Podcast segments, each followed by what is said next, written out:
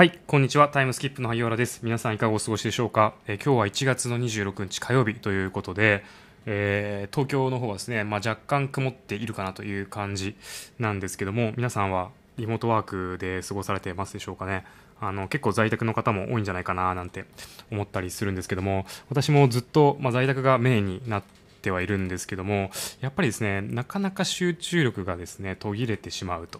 いうことで、まあ、最近あの、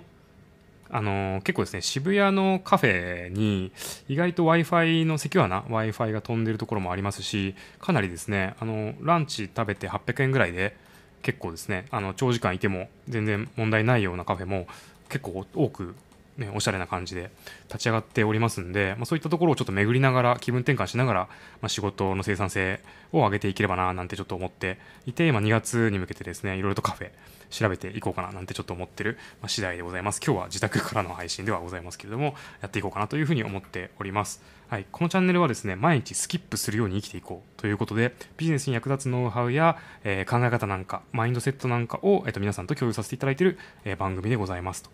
いうことでですね今日は、えーまあ、リモートワークの話すごい最近続いちゃってるんですけども、まあ、集中力だったりとかですねそういったテーマで結構お話をさせていただいてるんですけど皆さん音声入力って使ってますか？あのやっぱりリモートワークで一番あの消耗するのってあの画面をずっと見続けてるってことなのかなというふうにちょっと思っていまして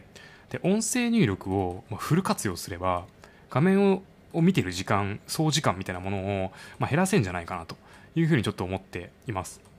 で最近やっぱり、ね、あの24日かなんかにあのクラブハウスですかね。あの音声のツイッターって言われてるようですけど、そういったあのプラットフォームもできていてですね、まあ、非常に流行ってきてると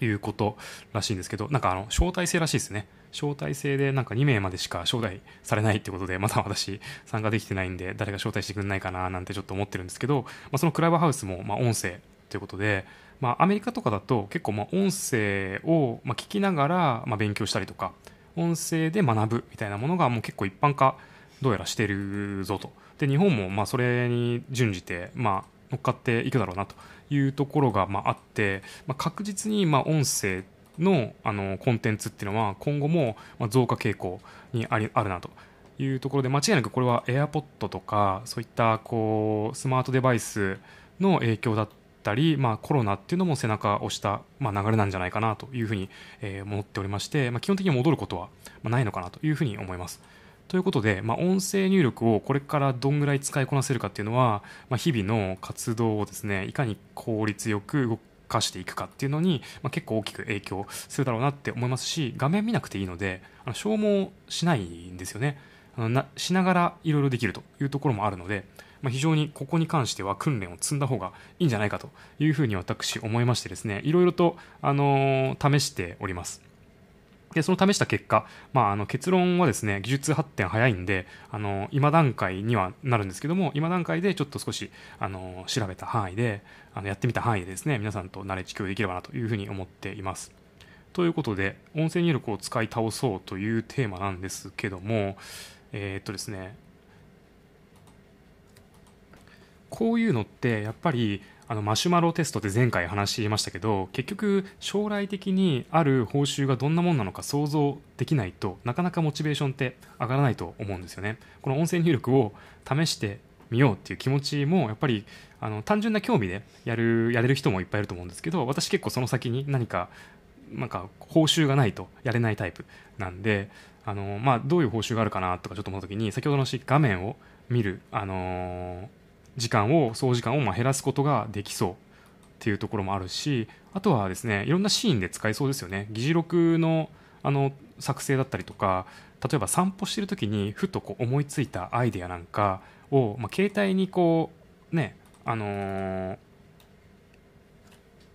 メモろうとしちゃうと、まあ、携帯をですねロック解除してアプリ立ち上げてみたいな形になっちゃうのでやっぱりメモ奪われちゃうので一回立ち止まんなきゃいけなかったりしますよね。なんでちょっとまハードルが高いんでこれ音声入力だったら歩きながらできちゃうんじゃないかなとかですね、まあ、最近だとあの Google マップとかもですねあの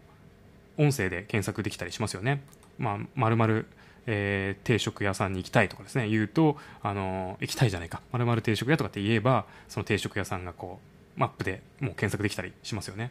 なのでとにかく音声は便利になっていっているなというところと。私あのテキストコンテンツなんかも作成していたりするので、まあ、そういった時ももしかしたら使えたらすごいこれ画面見なくて済むし、まあ、手も疲れないぞっていうことでですね。あのめちゃくちゃこれは練習する試合があるんじゃないかなということでまず報酬を、まあ、そういった設定をしました。ということでまあ、そこを参考にしていただけると嬉しいんですけども。であとはですね実際どんなあの今ガジェットだったりとかあのアプリケーションが存在しているのかっていうところなんですけどももちろん私の知ってる範囲なのであの違っていることもあるかもしれないですしちょっと勘違いしていることも、まあ、あるかとは思うんですが私あの携帯は iPhone 使っているのでちょっと Android ユーザーさんにとってはあまりあのもしかしたら当てはまらないことを今から言ってしまうかもしれませんけれどもどうやら調べると Android ユーザーさんとかだとしめじっていうアプリがとても音声入力には適した、えー、アプリらしいですね。まあ、そこちょっと私も使えてないんですけれども、Android ユーザーの方は申し訳ないですという感じですね。で、私 iPhone でやっていてですね、あのー、Google ドキュメントって皆さんご存知ですかね。あのクラウドで使えるあの無償で Google アカウントがあれば、あのまあワードみたいな、マイクロソフトのワードみたいなあのアプリケーションですね。メモ、文章アプリですね。まあ、そこでですね、音声で入力すると、まあ、当点とか言うと、あの、句読点がま入ったりとか、開業とか言うとですね、開業されたりとかですね、丸とか言うと、ちゃんと丸入るんですよ。で、これのですね、精度がもう驚きの精度なんですよね。まあ、適当に言うと、もう本当に綺麗に文章に、まあ、あんまり滑舌、私も良くないんですけども、滑舌悪いと、まあ、ちょっとあの入力ミスったりするんですけど、基本的にはかなりの精度で、あの入力ができるんですよ。これぜひやってもらいたいんですよね。試してもらいたい。で、これ携帯にももちろん入れられますし、クラウドサービスなんで、パソコンに同じようなあのアプリを入れておけば、あのアカウントを通じてですね、あのちゃんとメモがパソコンでも見れるという感じですね。でただですね、この Google ドキュメントに関してはもちろん iPhone で入れようとすると、あの iPhone の、えー、携帯へのログインと、えドキュメント立ち上げて、あのー、これ設定回、あのー、回避できるのかもしれないですけど、設定で。あの要は文章のテーマですね。あのファイルの、え件名みたいなものをまず決めてから文章入力するって感じなんで、音声入力するまでにステップ数が結構あるんですよね。3ステップ、4ステップ、まあ、あるということで、例えば散歩しながらそれをやるにはちょっとあんまり向いてないなとはちょっと思っています。で、私あの昔、エバーノートっていうノートアプリ使ってたんですけど、あの、エバーノートもうなかなか音声入力の精度高くてですね、ただ、あのー、あ、エバーノートで、かつあれですね、アップルウォッチ使ってましたね。アップルウォッチにエバーノートを入れて、アップルウォッチのエバーノートの音声入力を使ってメモしていたんですけども、あの、アップルウォッチしていないときは、あのー、それが使えないと。その技が使えないというところと、もうそもそもメモアプリをですね、Notion っていうメモアプリに私全部移行しちゃったんで、あの、エヴァーノートを使う頻度がま少なくなっちゃったんで、ちょっとエヴァーノートから離れちゃいました。エヴァーノートユーザーさんにとっては、あの、エヴァーノートで音声入力もいいんじゃないかなというふうに思っています。でですね、でじゃあその Google ドキュメントで長い文章とかは絶対にこれあの精度高いんで、まあ、ありだなというふうにまず思っていますというとことですね。で iPhone の場合はもともとメモアプリってデフォルトで入ってるやつあるじゃないですか。あれがですねかなり便利かなと思ってましてであれも一緒で携帯たあのにログインしてメモアプリ立ち上げて音声入力っていうキーボードの右下にあるんですけどマイクのボタンが、まあ、それでやることも可能なんですけども実はですね Siri と連携しておりまして、まあ、Siri まあ、ヘイシリって言っても立ち上がったりとか、あの、長押し、iPhone12 以上かな？で、長押しすると Siri とか立ち上がりますよね。で、その Siri を立ち上げた状態で、えー、自分の思いついたものを、まあ、タラチャラチャラっと喋った後に、何々とメモしてっていうふうに言うと、ちゃんとメモアプリにあのメモが入力できちゃうんですよね。これはすごく便利でして、まあ、これはですね、ちょっと思いついたこととか、あなんでしょうね。あの、なんかこう、ふと降りてくるアイデアとかってあるじゃないですか。あの人にあれ言わなきゃいけなかったとかですね。そういったタスクとかもパッと出てくる時ってあると思うんですよね、まあ、そういう時に、まあ、さらっと Siri のノートに何々とメモしてっていうふうに言っておくとあのー、ちゃんとそういったアイデアだったりとかタスクがですね忘れないようにあのメモっておくことがまできると、まあ、そういったアイデアとかって結構なんだろうな。浮かんでは消え浮かんでは消えとかしてくると思うんですけど、まあ、結構垂れ流しちゃうってもったいないとこあると思うんですよ。なんでそういったものを、まあ、あのログインしてそのタイトル決めたりとかっていうステップ数なくですねもういきなり Siri 長押しして喋り始めることができるとこれめちゃくちゃ便利ですねであとこれメモをする時のポイントとして感情が動いた時とかあの悲しいとかですね嬉しいとかそういったことをメモっておくととてもですねそのメモを見た時にあの、思い出すそのシーンを思い出すことができるのでとてもおすすめかななんて思います。でテキストコンテンツとか書いてる方とかですねそういった感情動いたところをですねちゃんとテキストに起こしたりできれば、まあ、非常に、人の共感を得られるようなものもできると思うのであの感情が動いたりする時とかにこう入力するっていうのはいいんじゃないかなというふうに、え、思います。ただですね